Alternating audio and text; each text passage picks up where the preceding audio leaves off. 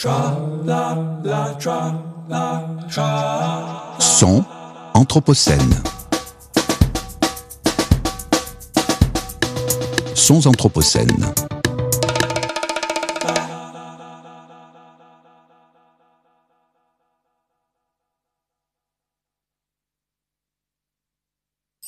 Les mercredis de l'Anthropocène. Chaque semaine, Chaque mercredi, un plateau radio pour débattre des mondes urbains anthropocènes, un rendez-vous pour mieux comprendre les enjeux des mondes urbains anthropocènes. Produit par l'École urbaine de Lyon.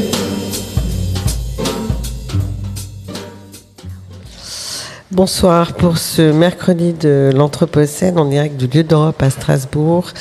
En ce 8 juin 22, il fait un temps magnifique et ça, ça me réjouit.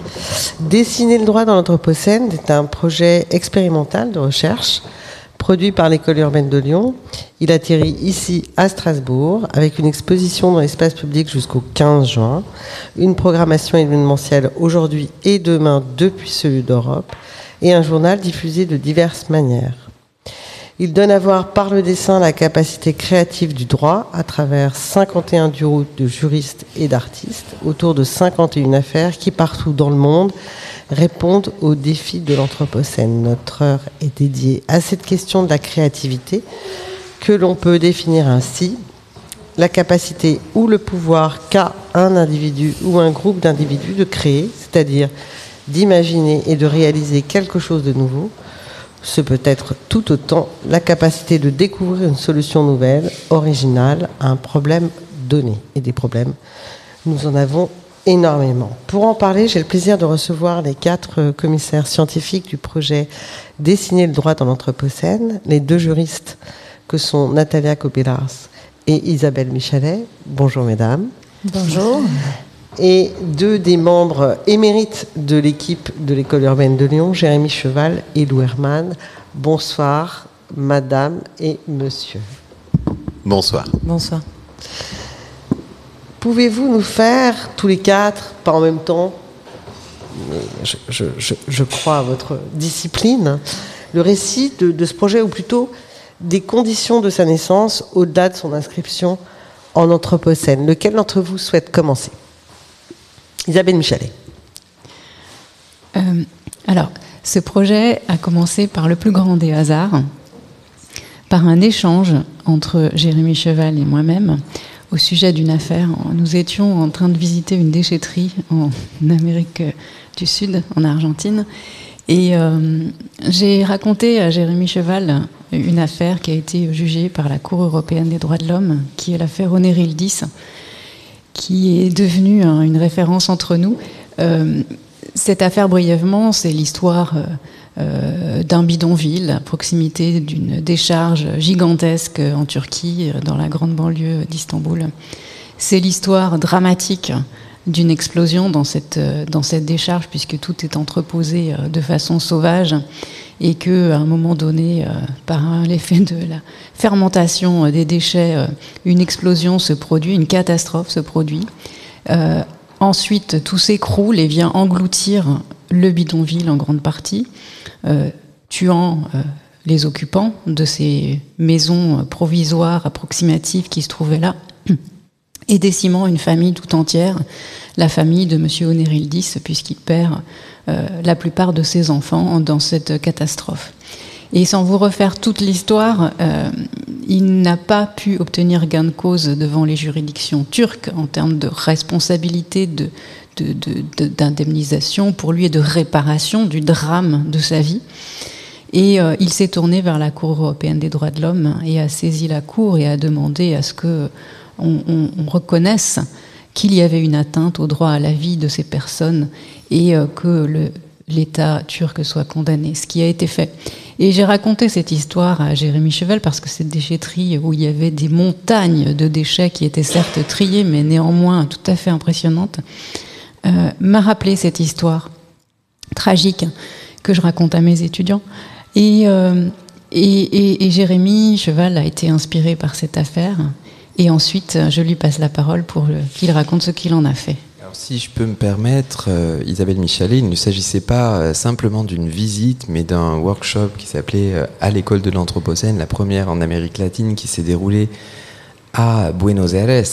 Et nous étions sur une étude de terrain sur finalement les réseaux complexes des enjeux de l'Anthropocène, notamment dans le nord de la ville de Buenos Aires. Et nous venions juste de rencontrer une association euh, local pour améliorer la condition urbaine d'un quartier informel qui vit des déchets par les déchets pour les déchets. Et nous venions de rencontrer une association euh, qui a été montée suite à la, à la mort d'un des enfants dans une décharge euh, de manière assez illégale.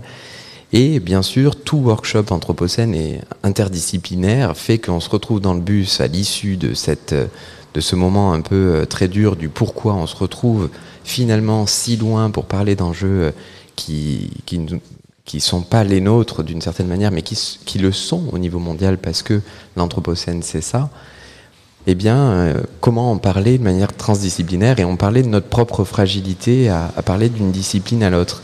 Et Isabelle, je ne sais pas si tu te rappelles, nous, nous, justement, nous parlions à ce moment-là de la question de la fragilité de chaque discipline, de pouvoir faire des propositions face à ce que nous voyons dans des territoires qui peuvent être étrangers.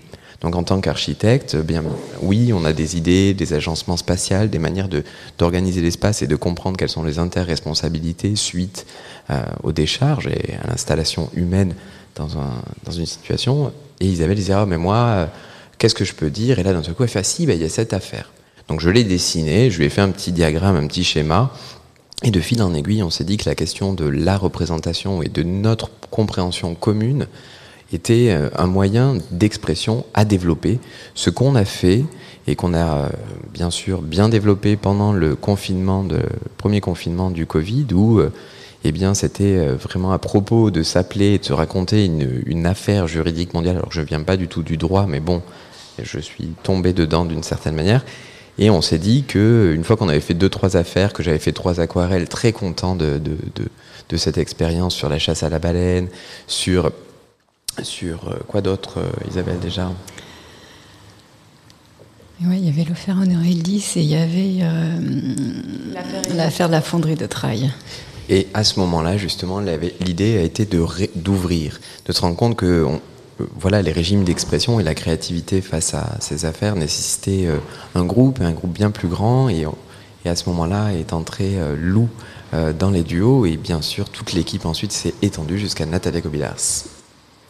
Formidable, vous allez super vite, je voulais aller moins vite. Donc l'histoire commence par une rencontre dans une poubelle à Buenos Aires, si je comprends bien. Mais, mais, mais, cette rencontre dans une, dans une décharge ou suite à une décharge ou pendant la décharge euh, provoque des choses. Donc ça, c'est intéressant. Et on est en juillet 2019, puisque vous avez dit que c'était avant le, le confinement, puisqu'il était déjà cité, ce confinement et ce, magnifique, euh, cette pandémie qui nous a occupés euh, ces deux dernières années. Et donc, nos deux, ça, c'est les deux premiers protagonistes. Donc, les suivants, euh, ça se passe comment pour vous, Lou Herman, et pour vous, Natalia Kupelarsk à, à quel moment vous entrez dans la danse? Au retour de Buenos Aires, j'imagine, et peut-être pas dans une décharge. Non, alors c'était pas dans une décharge et c'était vraiment euh, pendant, euh, on va dire, au plus dur euh, du premier confinement, qu'on était tous un peu désorientés, en, manque d'interlocuteurs et en manque de, bizarrement, de, de projets, de travail, enfin, de normalité aussi et où, euh, à l'école urbaine de Lyon, on s'est posé la question du maintien euh, et des, des, des régimes d'expression du maintien des activités. Et euh, c'est dans ce cadre-là que Jérémy euh, m'a proposé en fait de, bah, de faire cette expérience, euh, autant pour pour m'occuper, mais aussi pour expérimenter une façon de faire trace par le dessin quand on était tous éloignés les uns des autres. Et c'est vrai que c'est à ce moment-là que la question du dessin a aussi pris une nouvelle place au sein des activités de l'école urbaine. J'ajoute que, que, comme Jérémy Cheval, vous avez une, activité de dessin qui, est parallèle à la question de, l'école urbaine de Lyon. Donc c'était aussi un régime d'expression sur lequel euh, vous étiez euh, impliqué depuis, depuis longtemps. Donc on, peut comprendre euh, ce qui pouvait être naturel et, comment dire, enthousiasmant dans cette proposition. Natalia Kominarsk, et vous? Et moi, j'ai réuni euh, le groupe à la fin, en dernier, pendant le confinement, et c'était un hasard, mais finalement, il n'y a pas d'hasard vraiment, parce que Et à un moment donné, juste après le premier confinement, je pense que j'ai fait euh, connaissance d'un ami euh, cher de, de Jérémy, Jean Riva, qui, qui après devient par la suite un des illustrateurs euh, de, de, des œuvres ici. Et donc, lui me parle de ce projet parce que moi, je suis juriste à la Cour européenne des droits de l'homme. Donc, on revient à cette juridiction, en fait, qui a, tout commencé par ça, avec l'affaire Oneirdis. Et donc, moi, je travaille au, sein de la Cour européenne des droits de l'homme et je suis spécialiste de droits de l'homme et l'environnement. Et je donne des cours euh, à Grenoble, donc à côté de Lyon. Donc finalement, voilà, c'est comme ça qu'on fait la connaissance. Et Jérémy me parle de ce projet. Et moi, je lui parle de, tout mon réseau, en fait, de juristes euh, internationaux, euh, surtout d'Amérique latine, mais d'un peu partout, parce que j'ai la chance de travailler là-bas, à la Cour interaméricaine des droits de l'homme aussi. Et donc là, je pense que moi, je suis très reconnaissante. Merci euh, de m'avoir invité à, à, travailler avec vous. Et c'est là, je pense que le projet prend ampleur internationale. Vraiment, maintenant, on est à travers de tout le continent. Oui, puisque le projet a, mobilisé 93 euh, euh, différents intervenants et, partout dans, le monde entier. Vous avez, euh, dans le cadre de ce projet Dessiner le droit de l'Anthropocène, écrit un texte à quatre mains, à huit mains, à douze mains, je ne sais pas, je ne sais plus calculer. Un, deux, trois, quatre, cinq, six, huit mains. Euh, et vous dites, euh, vous dites que, que ce projet répond aux défis soulevés par l'Anthropocène. Ces défis sont systémiques pour nos sociétés et matriciels pour le droit. Qui se lance? Isabelle Michalet. Je veux bien, c'est moi qui. ces passages-là. Parce que, alors, le droit euh, est une construction sociale. Il est intéressant, je pense, euh, que quand il est ancré dans une société et qu'il est élaboré, alors on connaît les processus d'élaboration du droit qui peuvent être perçus comme étant des processus descendants, mais l'intérêt euh, aussi c'est que le droit peut être élaboré selon des processus ascendants, et c'est un enjeu d'ailleurs qui est très important. Euh, et les, enjeux environnementaux, l'Anthropocène, cette ère dans laquelle on se trouve désormais avec tous les défis qu'elle appelle et qu'elle qu soulève pour nous, les êtres humains, euh, pour moi, est structurant pour tout, euh, pour notre organisation sociale, bien sûr, pour notre quotidien. Euh, et les enjeux de, survie quasiment qui vont se poser à nous dans une échéance assez brève sont, vont être traduits dans le droit et vont structurer le droit puisqu'il est, là, il est nécessairement une représentation de nos sociétés et de nos priorités. Et euh, je pense que l'enjeu climatique, par exemple, je peux prendre cet exemple, euh, est structurant et matriciel dans le sens où, et on s'en aperçoit aujourd'hui, il est en train de tout formater, influencer, il s'intègre dans tout. Euh, parce qu'encore une fois, les questions de survie pour la société, pour nos sociétés, pour nous les humains, puisque nous pensons à nous d'abord, bien sûr. Euh, et donc, il va structurer le droit. Alors, le droit qui s'applique à l'enjeu climatique, mais tout le droit. Euh, le droit, je ne sais pas, le droit bancaire, le droit des investissements va se, va se structurer par rapport à cet enjeu climatique et priorité que ça appelle. Et le droit qui régit l'occupation de l'espace. Euh, et progressivement, gagner absolument tout, toutes les sphères juridiques. J'en suis convaincue. Alors peut-être pas le droit de la famille, peut-être que ça ne viendra pas révolutionner euh, les règles du mariage et, euh, et, de la construction familiale, mais voilà. Et c'est en cela que je disais que c'est un enjeu Encore matriciel. Ouais. C'est un enjeu matriciel parce que, euh, alors, le climat, mais la protection de la biodiversité, euh, la lutte contre la pollution, parce qu'on vit, euh, on vit au milieu, ainsi de suite. Et, euh, et c'est ça qui pousse et qui fait que le droit doit évoluer, doit se, se, se, muer pour intégrer ces enjeux-là et pour que nous les appréhendons, nous les êtres humains, pleinement, et, et, et que l'on construise la société euh, que on peut appeler de nos voeux, hein, cette, cette, cette, cette, révolution, ce nouveau modèle, forcément, ça va se traduire dans la règle juridique.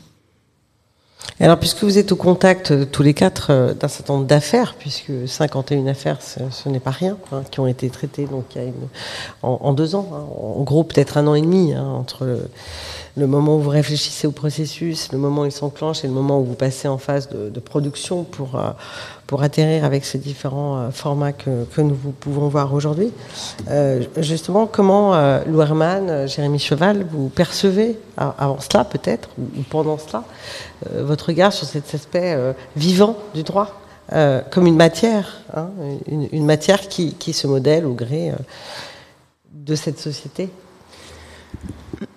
Ben, de mon côté, moi, j'ai pris euh, la, la, mesure en fait de, de, de, ce dont parle le projet, c'est-à-dire de la créativité du droit, euh, notamment avec une affaire qui n'est pas une affaire que, que j'ai illustrée, mais une affaire que Jérémy a illustrée, c'est l'affaire Erika, et euh, de voir euh, donc comment euh, un, euh, une, une, affaire euh, à un, à, un, moment T euh, dans, dans, un lieu donné euh, peut générer ce dont parle Isabelle, c'est-à-dire des, des, des, changements absolument structurels par le, le fait de, de, la jurisprudence dans la, la, la, question de, de, de, la place en fait de la nature comme sujet de droit aussi.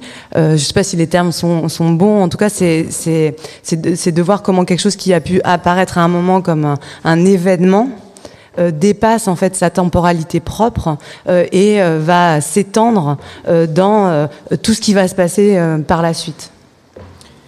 Pour moi, ce qui, ce qui paraît fondamental sur cette compréhension en quelque sorte du droit, c'est que à suivre toutes ces affaires, hein, 51 heures, enfin quand même il faut, faut le dire qu'on n'a pas toutes suivi, mais en fait suivre toutes ces affaires au fur et à mesure, alors qu'au début vraiment comprendre les différences entre les différents leviers, les différents paliers, les différents droits, les différents codes, c'est quand même pas du tout notre domaine.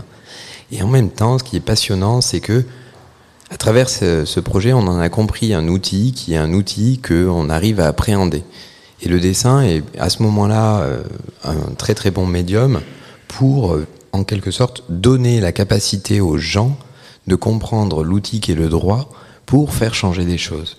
Et donc là, vraiment, on s'en rend compte. Et là, si je reviens tout petit peu deux secondes sur l'affaire Onerildis, c'est de se dire que quelqu'un, quand même, dans un bidonville à Istanbul, hein, on parle de la Turquie qui ne fait pas partie euh, de l'Europe, mais qui fait partie du Conseil de l'Europe, comprendre tous ces cheminements et le fait que quelqu'un qui habite dans un bidonville en Turquie, parce qu'il y a eu l'explosion d'une décharge, puisse se retrouver à Strasbourg, à la Cour, au, au Conseil de... Euh, C'est dur les institutions. Hein. C'est dur les institutions, comme vous le voyez, mais se retrouve à un niveau où en fait on peut parler d'Europe de, et en tout cas euh, faire, faire appel à la Cour. Natalia Kobelas, j'imagine que pour vous tout ça, en tout cas, le, le, le, la procédure, le process, le, chemin qu'emprunte euh, le droit dans ses différentes formes, quelque chose qui vous est par contre très acquis. Pas du tout, parce que en fait moi j'ai appris énormément euh, justement de l'autre côté, parce que oui, ce qui est très acquis pour moi, c'est la procédure, voilà le nom de, des institutions, de cours, euh, le procédure, le, les institutions, les notions, les doctrines. Et là je regarde avec euh, le coin de mon œil un, une dessin très très simple d'un singe qui, à travers d'un masque humain, crie euh, au secours, help en anglais. Et en fait, ça, pour moi, j'ai étudié les, euh, les affaires justement où les gens essayaient d'obtenir la libération des animaux sauvages en captivité, très particulièrement dans les zoos à travers du monde. Ça commençait par Argentine. Maintenant, on a une affaire qui se déroule dans le Bronx devant le tribunal de New York. Donc, c'est pas juste réservé aux juridictions exotiques entre guillemets. Et donc moi, je, je percevais tout ça, j'ai étudié tout ça euh, avec le mot juridique, avec la notion juridique, et oui, avec une certaine émotion forcément, parce qu'on est sensibilisé à ça. Mais en regardant cette image, justement, je, je comprends, je commence à comprendre que euh, la doctrine habeas corpus qu'on qu utilise en tant que juriste au quotidien, voilà, ça veut dire un masque humain pour quelqu'un qui n'est pas humain. Donc, euh, en fait, ça m'a ouvert plein de portes, plein de euh, d'idées, ça m'a donné plein d'idées et ça m'a aidé à, à, appréhender justement le langage juridique encore mieux. Parce que justement, ça ne s'arrête pas juste avec la notion de habeas corpus. En fait, ça, ça a un sens, ça a une émotion et ça sert à quelque chose. Donc euh, voilà, donc même pour le juriste, c'est très très intéressant de prendre euh, son temps et de regarder vraiment toutes ces images et d'essayer de comprendre ce qui est derrière de tout ce mot juridique. Alors justement, je rebondis sur ce que vous dites, puisque ce projet est à la fois artistique et juridique, et donc vous avez choisi, euh, et c'est ce qui rend les choses fortes hein, dans ce projet, en tout cas dans, sa forme de restitution. Euh, à quel moment donc ce, dessin dans, le car, dans l'autobus qui vous ramène, je reviens à l'origine, à Buenos Aires, de la décharge à, je ne sais pas, euh, et que euh, Isabelle Michalet parle de, cette affaire, on dit que Jérémy Cheval dessine cette chose-là. À quel moment vous pensez que, tous les quatre, hein, vous pensez que, euh, bah, en fait, c'est ça qu'il faut faire C'est-à-dire qu'il faut, il faut euh, empiler, additionner, créer ce, ce millefeuille d'affaires au travers d'une manière de dire les choses. Alors, du coup. Je pense qu'il faut dire que c'était un projet expérimental et ouvert qu'on a voulu dès le départ. Et à chaque fois qu'on a fait rentrer une pluralité d'expressions artistiques et d'expressions juridiques, hein, parce que dans les deux cas, euh, on s'est ouvert au fur et à mesure. Au début, on travaillait que sur des affaires, des éléments qui faisaient jurisprudence. Au départ, nous parlions de dessin à proprement parler, c'est-à-dire de l'acte de dessiner. Et au fur et à mesure, on a ouvert à la peinture, on a ouvert au régime d'expression que sont la bande dessinée, à l'illustration, qu'on allait aussi ouvrir au collage, à la caricature, et voir en fait en quelque sorte comment chaque régime d'expression au niveau créatif était force de proposition et en quoi leur régime d'expression amenait euh, une autre lecture du projet. Et je pense que ça a été pareil sur le côté juridique et l'ouverture internationale qu'on a faite. C'est-à-dire qu'on avançait pas à pas et au fur et à mesure, l'objectif était de se dire 50 affaires de partout dans le monde, jusqu'où on peut aller et qu'est-ce qui est au final anthropocène. Alors, j'entends bien, mais en fait, j'avais une autre question en tête sur le fond. C'est est-ce qu'à un moment donné, dans le choix que vous faites, au-delà de l'aspect expérimental, ouvert effectivement en termes euh, de, de, dessin, hein, euh, est-ce qu'à un moment donné, vous vous dites, euh, la question est peut-être de dire à un plus grand nombre que nous, non pas d'élus, mais d'avertir, on va dire, de dire cet état du monde et de dire les forces imaginantes de ce monde. Et donc peut-être que le vocabulaire utilisé habituellement par le juriste ne suffit pas pour dire cet état, et que peut-être passer par d'autres régimes d'expression peut élargir la diffusion de, de cette créativité, finalement, qui est aussi le reflet de nos sociétés. C'est intéressant comme question. Et puis ça, pour moi ça rejoint l'autre question que vous m'avez posée euh, auparavant sur ce, enfin, qu'est-ce que je retiens en fait de, de et qu'est-ce que j'ai appris sur euh, tout ce corpus en fait d'une cinquantaine de, sources juridiques, euh, c'est que finalement le, le droit est un, est un outil et, aussi un outil, euh, enfin à une échelle qui est, est celle du, citoyen. Et ça, c'est quelque chose que, j'ignorais euh, complètement euh, à, mon niveau, enfin pourtant d'éducation, de privilégié, mais, je l'ignorais en fait que à, cette échelle-là, en tant que citoyenne, j'avais la possibilité en fait de, de saisir des juridictions qui étaient enfin internationales pour bah, pour demander des comptes, pour faire valoir des droits euh, pour euh, demander réparation à un préjudice euh, individuel ou collectif. Et, et c'est vrai que je pense qu'il y a au niveau, enfin, qu'il y a un enjeu démocratique en fait sur de, réduction de cette distance au droit. Et, et, on parle, je crois, d'accès au droit. et, là-dedans, à cet endroit-là, le, le, dessin peut agir. Et, et la nature expérimentale du projet, elle est intéressante parce que, en fait, c'est une hypothèse, euh, et c'est une hypothèse euh, d'autant plus euh, euh, courageuse. Enfin, je sais pas, je m'envoie des fleurs, bon, c'est l'occasion, euh, parce que, en fait, le, le, droit est aussi une discipline et une discipline scientifique qui qui est très éloigné en fait de, de cette question de la représentation euh, visuelle, ce qui n'est pas le cas d'autres disciplines et qui et qui sans doute construit sa, sa, rigueur, sa solidité, sa force sur bah, cette, euh, ce, ce, souci des mots, de, de, de, la valeur du mot qui n'en vaut pas un autre. Et, et, et, et ben, avec ce projet, on, on bah, peut-être on bouscule un peu ça. Euh, et bon, bah, il va y avoir des, des verrous à lever, euh, des, des, écueils à identifier dans, dans, cette opération de traduction, parce qu'il ne s'agit pas de trahir. Euh, mais euh, donc voilà, je ne sais pas si j'ai dû répondre à la question, mais. Natalia Komilarsk? Oui, moi, moi je voulais juste ajouter, parce que ça m'a inspiré ce qu'il ce qu disait Louerman. Et, par la question, en fait, c'est c'est pas seulement que euh, l'art, et voir le dessin, ça nous aide à, vraiment à communiquer le droit avec les autres, mais aussi à créer ce, droit, parce que le droit, euh, il est peut-être éloigné d'une image, mais mais euh, la loi, le droit est ancré dans la société.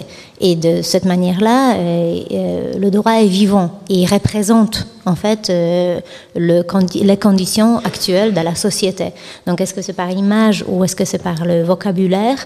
C'est aussi voilà porter plainte devant une juridiction nationale ou internationale, comme on voit ici sur plusieurs illustrations ça crée aussi à inciter cette créativité. Donc, en, faisant un recours, on utilise un corpus juridique qui existe, mais en fait, on voit que c'est pas fixe, c'est pas un algorithme, comme disait tout à l'heure euh, juge français de la Cour européenne des droits de l'homme, c'est c'est pas quelque chose fixé. Et en fait, euh, euh, surtout dans le domaine de droit de l'environnement, de nouvelles sciences en fait qui émergent, nouveaux, nouvelles problématiques sociétales, en fait, le juge est demandé et, et est face à une nécessité de créer quelque chose de nouveau, de, de normes qui existaient auparavant. Et on voit ça très bien en fait avec toutes ces illustrations qui sont devant nous. Du coup, je rajouterais juste, euh, permettez-moi, Nathalie Kobilard, sur euh, la question de, de, représenter ce qui n'existe pas, ou euh, des éléments qui ne sont pas justement le mot incarné et revenu, mais il y a des éléments qui, ou des preuves, ou des situations qui, elles, ne sont pas physiquement ou même visuellement représentées, que ce soit également en droit, hein, ou euh, en art C'est des, des, questions qu'on doit se poser, c'est-à-dire ben, les situations euh, qui ont été, euh, ou les affaires, peut-être vous pourrez en dire plus à ce niveau-là. Moi, je ne suis pas complètement sûr, mais à chaque fois, ça a été des affaires qui ont inventé quelque chose qui n'était pas encore présent à l'intérieur du droit. Et ça, c'est très intéressant de voir comment, hein, parce que le choix de ces affaires, il n'est pas anodin, et, et finalement, toutes les représentations qui sont ici, c'est pour nous, elles sont acquises si on part de la fonderie Trail jusqu'à finalement euh, euh, l'histoire des communs qui nous est présentée comme un concept par euh, Madame Camprou Dufresne. C'est des, choses en fait qui font des parallèles qui sont en perpétuelle invention, réflexion et qui se basent sur des faits qui sont concrets et qui physiquement peuvent se représenter. Et cette capacité de l'art à comprendre, interpréter, diffuser, je pense que ça va dans toutes ces directions-là. Je voulais aussi ajouter quelque chose. Alors, revenir déjà sur. Euh, tout à l'heure, euh, mes collègues ont parlé de, de l'apprentissage, d'une certaine manière, pour eux, du droit à travers euh, cette expérience d'avoir réalisé des œuvres. Ce qu'il faut souligner aussi, c'est que pour les juristes, d'avoir l'œuvre qui correspond à une affaire qu'on connaît bien, à une loi qu'on connaît bien et pour laquelle on a, avec laquelle on a un lien particulier parce qu'on considère que cette décision du juge, elle était vraiment extraordinaire, ou ce texte, il est vraiment très beau, où il apporte des choses. Et d'avoir un retour artistique et d'avoir une œuvre qui représente cela, qui l'illustre et qui en dit quelque chose, c'est un cadeau. Euh, je l'ai ressenti personnellement à chaque fois y a une œuvre qui, est venue euh, d'un des artistes, une représentation de ce que j'avais euh, raconté. Et euh, donc il y a, un retour vers le juriste et qui du coup se pose la question, mais alors c'est très intéressant de voir comment l'autre a représenté ce que l'on a en soi et ce que l'on a raconté. Mais ça soulève la question justement de la représentation du droit et de comment est-ce qu'on peut en faire quelque chose de visuel on travaille avec des mots, nous les juristes, avec des concepts. Et Loherman a très bien expliqué justement des mots qui, un mot n'en vaut pas un autre. Ça, fait partie de notre apprentissage de juriste. Euh, de découvrir qu'on peut le représenter, qu'on peut le dire simplement d'une autre manière, et d'une manière qui va toucher. On peut difficilement toucher la corde sensible des gens avec le droit. Euh, nous, ça nous fait quelque chose, nous juristes, mais parce qu'on est dedans et parce qu'on aime ça. Mais euh, un citoyen qui n'est pas spécialement sensible aux enjeux juridiques, comment Comment le toucher? Comment lui faire comprendre que c'est quelque chose de vivant, que c'est son quotidien, et comment le, sensibiliser euh, à, juste s'y intéresser peut-être, et puis, et puis être un citoyen, ce que Lou Herman expliquait aussi, un citoyen qui est conscient de ses droits et qui va, qui va les revendiquer quand c'est le moment de le faire. Et donc passer par ces, par œuvres, c'est une manière de simplement attirer. On voit quelque chose de beau. Ce que je vois aussi euh, dans toutes ces œuvres qui nous entourent, c'est le beau, c'est la couleur dans certaines, ou c'est euh, les interrogations que ça soulève. Et, euh, et par là, d'aller de, de, chercher, alors à comprendre l'œuvre bien sûr, mais, mais qu'est-ce qu'il y a derrière? Et derrière, il y a du droit, mais quelle idée? Il y a du droit et quoi? Il y a une histoire, il y a des personnes, il y a quelque chose de vivant, il y a parfois des drames, mais il y, a, y a de la vie et euh, il y a de la création de part et d'autre. Et c'est ça l'enjeu, et c'est ça, je pense, qui, nous a tous euh, aussi, au fur et à mesure qu'on avançait dans ce projet, qui a été construit de façon très empirique, comment est-ce que ça nous a tous euh, touchés et, et revenu vers nous? Et d'où la nécessité après de le présenter et de le diffuser, de le montrer et de dire que il y a, il y a là de la création euh, euh, à la fois dans le droit et, dans les œuvres que l'on voit. Vous, écrivez euh, là aussi dans ce texte d'introduction qui pour le coup est très inspirant pour moi, vous dites que ce projet fait écho donc aux forces imaginantes du droit, donc pensé par l'experte mondialement reconnue qui était connue et reconnue qui était Mireille Delmas-Martin, je dis qui était puisqu'elle elle est morte en ce début d'année. Est-ce que vous pouvez nous expliquer qui veut bien prendre la parole sur cette question des forces imaginantes du droit?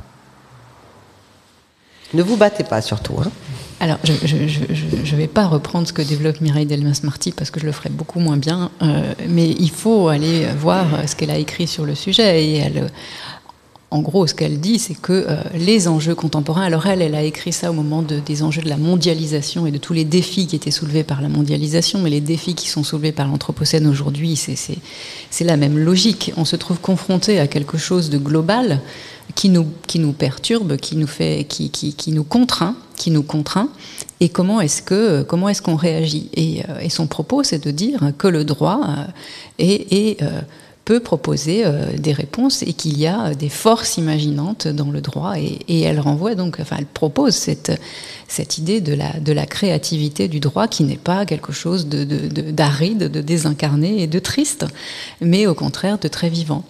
Et euh, au départ, sur ce projet, c'est vrai que quand on a commencé à réaliser en binôme avec Jérémy quelques œuvres, c'est cette euh, ce lien m'est venu assez rapidement de dire mais c'est ça, c'est ça qu'il faut faire, c'est montrer les forces imaginantes du droit. Et il y avait d'emblée une référence à Mireille Delmas-Marty que tous les juristes au monde admirent sans condition. Donc euh, euh, il y a un petit point de tristesse aujourd'hui de, présenter, de présenter ces œuvres et de parler et de parler des forces imaginantes du droit en sachant qu'elle n'est pas là et que euh, et, qu'on on lui rend on lui rend cet hommage de façon un peu un peu décalée malheureusement. Non, mais elle est là, elle est là dans toutes les œuvres. En fait, euh, on la voit, on la sent, et, et c'est elle, c'était une grande philosophe, mais, finalement, ça, ça, ça, a une portée très pragmatique parce que ça peut être, euh, voilà, l'affaire, euh, je ne vois plus l'image, mais où euh, l'ONG pour la protection de l'environnement veut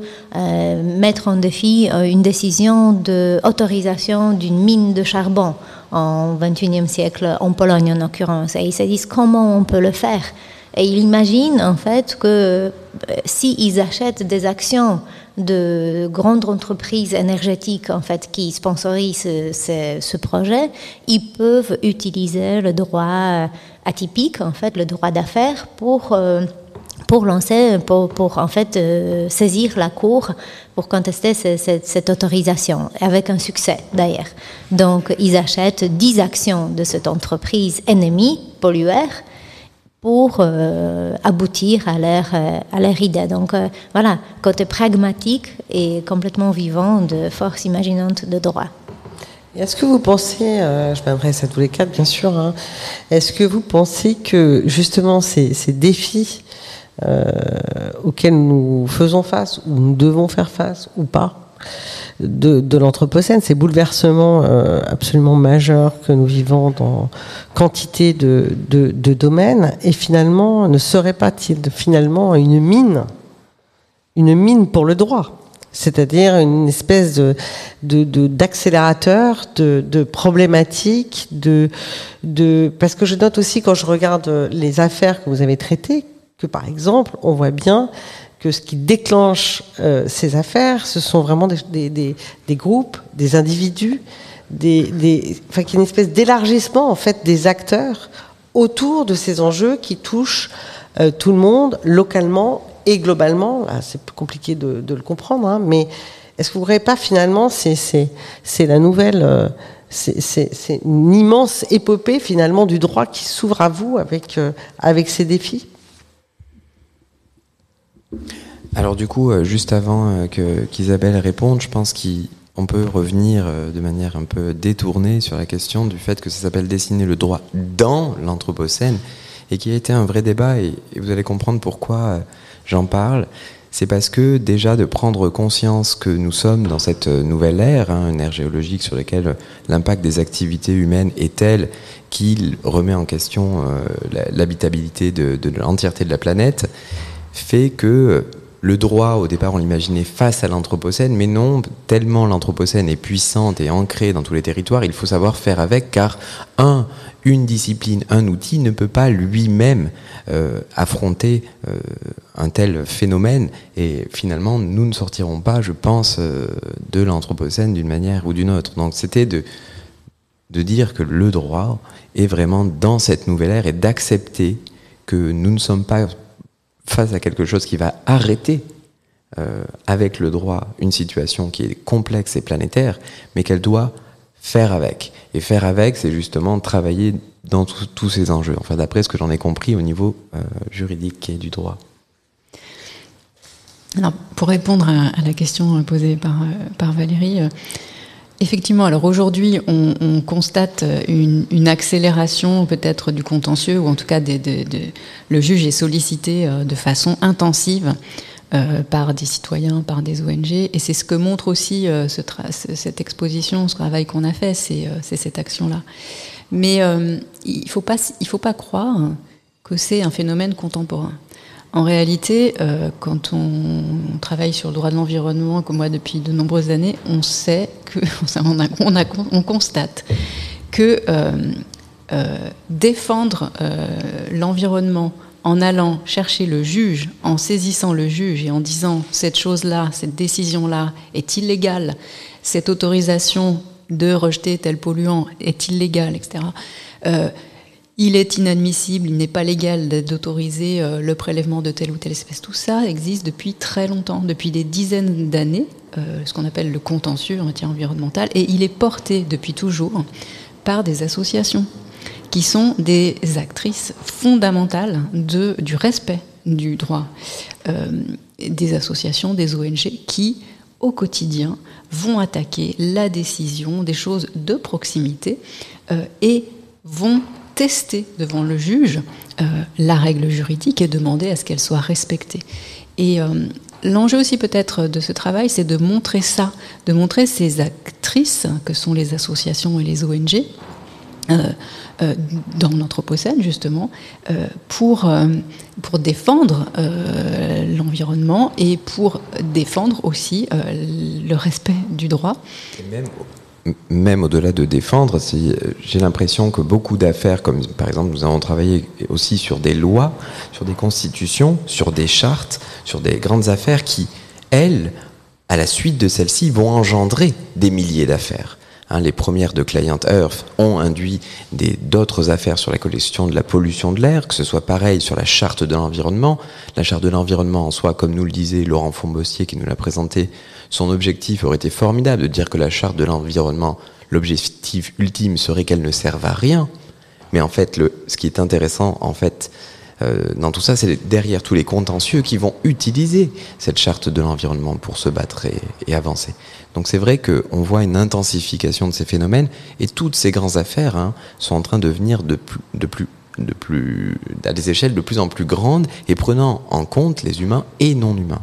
Et c'est vrai que ça devient de plus en plus colossal et je n'imagine que euh, une, une montée en puissance de tout ça. Moi, je, veux profiter de cette question pour euh, vous en poser une autre parce que ça a été aussi une question au tout début du projet dans le choix des affaires. C'est en fait la, la représentativité en fait de euh, de ces sources par rapport à, à, tout ce que produit le droit et est-ce que quelque part en fait on n'est pas sur un signal faible et que le, le, le droit est en partie aussi euh, complice euh, de l'anthropocène. Euh, on s'était posé la question euh, de, on aurait pu choisir l'exercice à, à contre-courant, c'est-à-dire prendre les affaires hein, qui, qui auraient pu générer euh, une jurisprudence euh, formidable pour l'environnement, mais qui n'ont pas abouti. Et ça, ça aurait été intéressant, non pas pour être déprimé à l'issue du projet, mais au contraire pour identifier euh, des, bah, des, des, enjeux d'action, des là où il, il, va falloir travailler, parce que en fait, vous l'avez dit Isabelle et vous l'avez dit Natalia, le droit c'est une construction. Et Jérémy par parlait de la charte de l'environnement, qui est un texte formidable, on l'a compris, parce que il place au plus haut niveau euh, du droit euh, dans la Constitution euh, l'environnement. Et, donc ça c'est incroyable. Mais on a aussi eu l'histoire en fait de bah, de l'appauvrissement de, ce texte au, fur et à mesure de bah, de, sa réécriture du fait bah, des hommes et des femmes qui font qui font le droit. Donc c'est une question que je vous pose. Est-ce que on est là dans dans quelque chose de massif comme l'a suggéré Valérie et puis après Jérémy ou est-ce qu'on est euh, au, au, début du signal et, et, alors il va falloir crier fort. Quoi. Oui, Nathalie. Alors, moi, moi, je peux commencer à répondre. Euh, je pense que oui, c'est tout à fait justifié. On, on, aurait pu illustrer, en fait, de mauvais exemples, des, des exemples, euh, mais qui étaient contre-courant. Mais, mais je pense que oui, c'est le début parce qu'il se passe des choses. D'ailleurs, aussi, peut-être c'est pas la fin de, de, de ce projet. Peut-être c'est juste le début. Euh, peut-être c'est juste le premier chapitre parce que, en fait, d'ailleurs, il y a énormément d'affaires récentes qui sont qui sont illustrées. Et là, on a appris seulement la semaine dernière dernière que, par exemple, la juridiction très traditionnelle euh, allemande, euh, en fait, il y a des juges allemands qui sont allés au Pérou pour voir sur place quels sont les effets de changement climatique euh, attribués à une entreprise énergétique allemande sur la vie de, de peuples euh, vivant près d'une glacière en fait au Pérou, euh, sur les agriculteurs là-bas, sur la menace d'inondation par la euh, par l'eau euh, qui, qui peut fondre par le glacier qui peut fondre à un moment donné. Donc il se passe deux choses. Il y a la reconnaissance des générations futures de leurs droits aussi par la même juridiction, haute juridiction de Cour constitutionnelle de Karlsruhe. Et, et on illustre, voilà, c'est peut-être pas massif encore, mais mais il se passe deux choses et je pense que toutes ces affaires qu'on avait illustrées, on peut les répertorier encore différemment qu'on a fait euh, d'un premier coup pour voir en fait euh, où sont euh, jusqu'à où va l'inspiration. Parce qu'on a parlé aussi de dialogue de juges et c'est sûr et certain que euh, le juge, la juridiction se regarde à travers et donc c'est une évolution globale en fait de, de, de droit de l'environnement ou de, de, différents types de droits au secours de l'environnement. Et face à, toutes les données scientifiques qu'on voit arriver, qui sont quand même pas totalement euh, enthousiasmantes, euh, je prends la question climat, mais je pourrais en, en prendre d'autres. Euh, le temps, le temps du droit, le temps de la justice est-il adapté? Je parlerai pas du temps politique, qui est encore une autre problématique. Est-il adapté à une réaction euh, euh, qui permette simplement de s'adapter. Hein, je, ne parlais pas de renverser la table, mais de s'adapter. Euh, N'est-ce pas un problème que vous avez euh, éventuellement identifié? Alors, le, temps du droit, en fait, il peut y avoir des temporalités différenciées dans le droit. Il y a des procédures d'urgence, il y a des possibilités de saisir des juges en urgence pour des réponses rapides. Euh, et puis, il y a euh, bah, le temps d'élaboration d'une loi. une loi, on discute, on rediscute, on débat, et ça c'est le temps de la démocratie aussi, donc c'est forcément du temps long, ou en tout cas du temps moyen, on va dire, une temporalité moyenne. Euh, il y a le temps d'élaboration euh, d'un traité international. Alors là, on parle en années, hein, parce qu'il faut que les États se mettent d'accord. On se réunit. Il y a des discussions, par exemple, pour euh, arriver à réglementer la protection de la biodiversité en haute mer. Et il y a des années que ça dure, hein, peut-être même dix ans, peut-être même plus, il me semble, qu'on discute et qu'on rediscute. Et là, on se dit, mais il y a une urgence. Il y a une urgence, oui, mais le droit a ses propres temporalités. Mais donc, il y a ces différentes possibilités parce que euh, parce qu'il y a une diversité aussi euh, quand on dit droit mais il, y a, il y a une diversité là-dedans. Et quand on parle de juge et de juridiction il y a aussi une diversité et puis des règles procédurales qui font qu'il y a aussi la prise en compte de l'urgence. Euh, mais évidemment, quand on engage un contentieux, par exemple, comme ça a été le cas dans l'affaire du siècle, et qu'on demande à ce qu'il y ait une injonction faite au gouvernement français, eh bien, ça va prendre du temps parce qu'il y a un premier tribunal et puis après il y a un appel et ainsi de suite. Et comme on est sur des affaires avec des enjeux de principe de part et d'autre, eh bien, on va jusqu'au bout du contentieux, c'est-à-dire jusque devant la Cour suprême d'un pays, et ça, ça prend des années.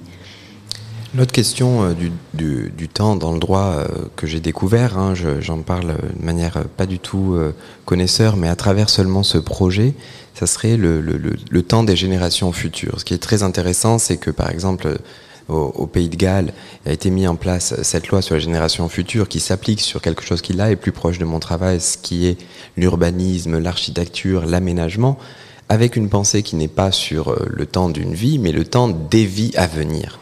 C'est-à-dire de prendre en en considération dans chaque moment de conception d'un espace qu'il faut envisager des générations qui ne sont pas encore là. C'est-à-dire que de faire ou d'être dans l'action, dans l'imaginaire, que dans plusieurs générations, quelque chose va arriver, et de manière systématique. Donc c'est assez intéressant de voir que le droit peut aussi envisager une temporalité qui n'est pas encore présente.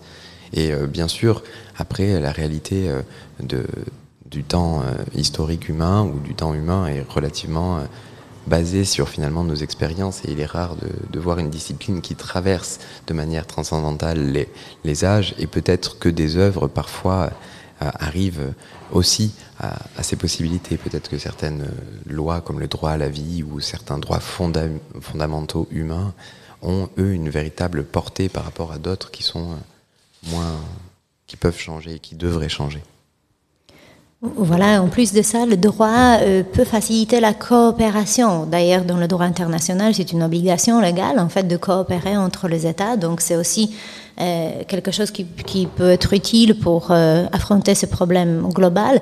Et nous avons aussi illustré ça avec, par exemple, le jugement de la Cour suprême d'Argentine, Matanza Riachuelo, qui, qui est très explicite et qui montre justement qu'un juge réunit euh, les différents acteurs euh, d'espace, en fait, et, les acteurs qui sont en conflit potentiel. Parce qu'il ne faut pas oublier aussi que la protection de l'environnement, la protection des sociétés, ça, ça implique le conflit, ça, implique la résolution d'un conflit. Donc il faut, il faut vraiment bien réfléchir pour ne pas agrandir le conflit. On a vu ça en France avec le mouvement des Gilets jaunes face, jaunes face à à la nouvelle réglementation euh, des impôts. Et, voilà, pour revenir à l'affaire argentine, c'est ça, il faut, il faut euh, un juge qui réunit le pollueur, le victime qui vivent à côté de, des usines, euh, des administrateurs, et en fait euh, aussi une particularité, une procédure euh, innovante, en fait, qui dure. Donc, c'est pas un jugement définitif qui sort de la Cour, mais chaque année, la Cour suprême euh, demande en fait la réponse. Euh, qu'est-ce qui s'est passé pendant l'année passée? Qu'est-ce que vous avez fait? Comment vous avez euh, tenté à résoudre ce problème? Et il y a un grand deuil d'un juge qui regarde en fait surtout les acteurs de terrain. Donc c'est aussi ça le droit. Je vous remercie. je l'ai dit peut-être un peu rapidement en, ouverture, mais Louis Herman, Jérémy Cheval, vous êtes également dessinateurs, tous les deux. Et donc, vous avez participé aussi euh, à ce projet sur un certain nombre d'affaires. Et donc, vous avez euh, formé des duos. Et donc, il y a des duos autour de cette table. Euh, J'aimerais avoir votre euh, témoignage. Donc, je pense euh, euh, à l'affaire Lopez-Ostra pour euh, euh, Isabelle Michalet et Lou Herman, et puis à l'affaire Tatar pour Nathalie Koubinarsk et Jérémy Cheval.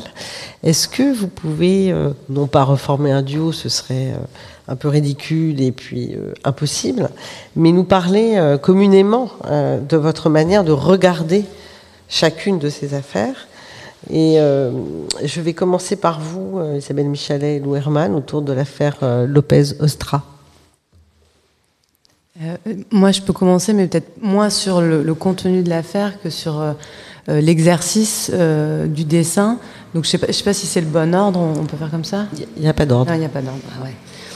En fait, euh, euh, ce que ce que je trouve euh, intéressant, enfin parce que ouais, effectivement j'ai j'ai une pratique euh, euh, du dessin euh, en milieu universitaire, en milieu hostile parfois donc.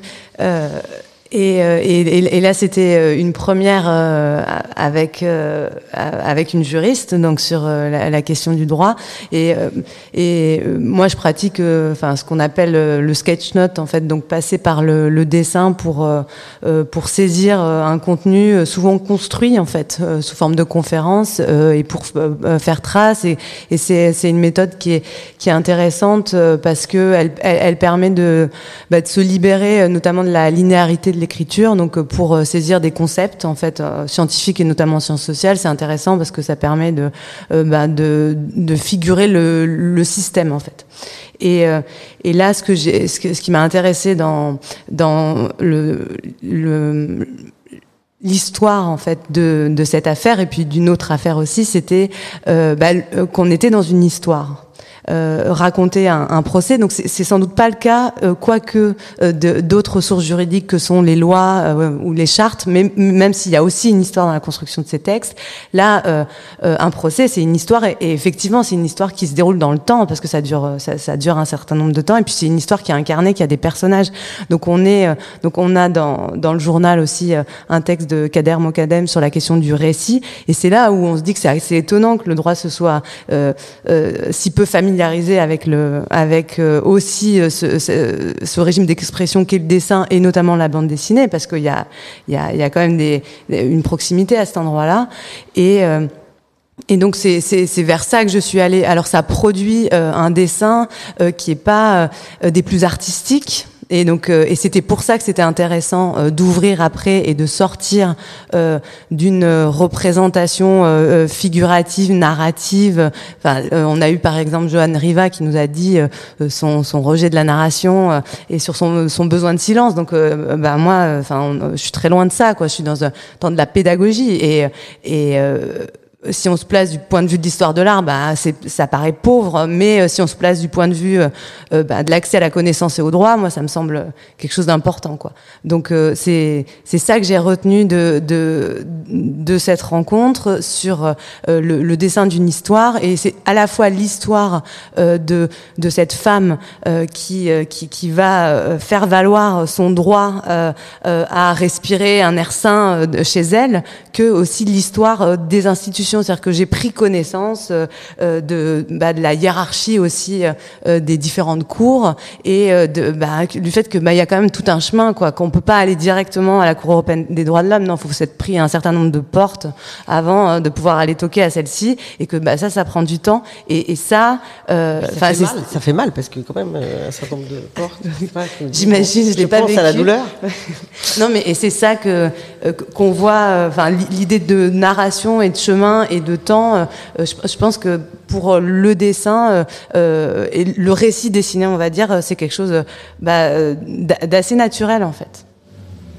Isabelle Michalet, parce que Louerman est très complète, on a déjà tout compris. Oui, alors sur Lopez Ostra, effectivement, elle a réalisé un dessin qui est très pédagogique, je dirais, et que d'ailleurs je projette à mes étudiants quand je veux leur parler de cette affaire, et qui tout y est.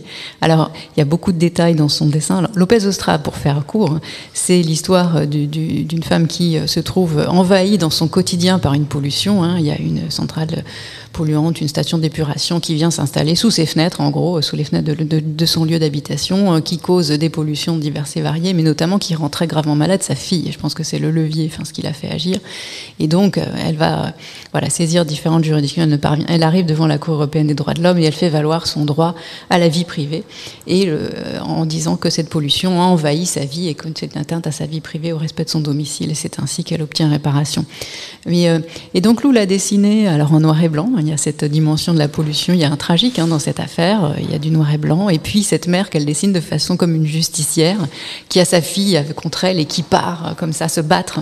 Et euh, il y, a toute l'histoire qu'elle alors qu'elle a représentée de façon circulaire, avec toutes les étapes justement, les portes qu'elle se prend cette femme avant d'arriver euh, devant devant la Cour européenne des droits de l'homme. Et, et, cette montée en puissance de toute cette histoire permet de montrer aussi le caractère totalement euh, inédite cette décision, parce que pour nous c'était une décision importante hein, qui a changé des choses, et, comment ça a été amené progressivement et, la force qu'il a fallu pour arriver à faire dire ça au juge et arriver à obtenir, euh, à obtenir euh, ben, de, voir, euh, de faire valoir simplement ses droits. Donc voilà. Bah, ça se termine bien. Elle gagne. Elle gagne. Jérémy Cheval, Natalia Kobinas, l'affaire Tatar. Alors l'affaire Tatar, c'est encore euh, un jugement de la Cour européenne des droits de l'homme, qui, qui c'est une affaire contre Roumanie euh, qui date de 2009. en fait, c'est spécial parce que c'est pas ex post facto, en fait, c'est pour l'avenir. Donc c'est c'est un jugement où la Cour européenne des droits de l'homme euh, trouve violation de même droit à la vie privée au domicile euh, parce que euh, les autorités publiques ont manqué à leur obligation d'informer, d'abord d'évaluer les risques et, et, deuxièmement d'informer le résident d'une petite ville industrielle qui, qui vivent au quotidien avec le risque de contamination par cyanure. Euh, puisque là-bas, il y a l'extraction de l'or et de l'argent. En fait, d'ailleurs, euh, en Europe, euh, on pratique ça toujours, et d'ailleurs dans d'autres pays du monde aussi. Donc, c'est un processus qui est très controverse, maintenant de moins, moins en moins utilisé, mais à l'époque, et donc, des entreprises privées, en fait, creusent, minent le métaux et ils utilisent cyanure qui, qui, qui, est stocké. En fait, le déchet très toxique sont, sont stockés à côté. Et, et ben, bonjour, il y, a, il y, a, beaucoup en hiver, il y a beaucoup de. Euh, de et, ben, le, la météo fait qu'il y a une décharge en fait de euh, Effectivement, il y a eu beaucoup de neige, d'après ce que je me souviens. Euh, il y avait beaucoup de neige qui a, qui a causé en fait le déversement de cette substance toxique et une énorme pollution qui tue, euh, qui tue des animaux, de, de, poissons et, et, qui, qui traverse en fait plusieurs frontières. Euh, et finalement qui pose un danger à, aux récurrents. Et ici aussi, c'est quelque chose de récurrent peut-être parce que c'est un, père avec un fils, un fils qui est adulte au moment de fait, mais néanmoins, c'est cette responsabilité parentale euh, qui, qui, est peut-être euh, aussi quelque chose qui est significatif dans toutes ces démarches juridiques. Et donc, j'ai eu un grand plaisir de travailler, de raconter tout ça à Jérémy Cheval, qui a fait une magnifique illustration de cette affaire.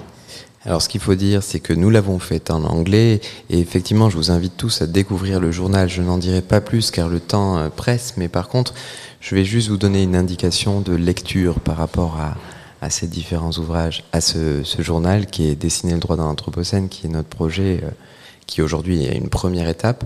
C'est de, de, regarder euh, toutes ces images avec votre propre capacité d'interprétation et votre propre capacité de compréhension.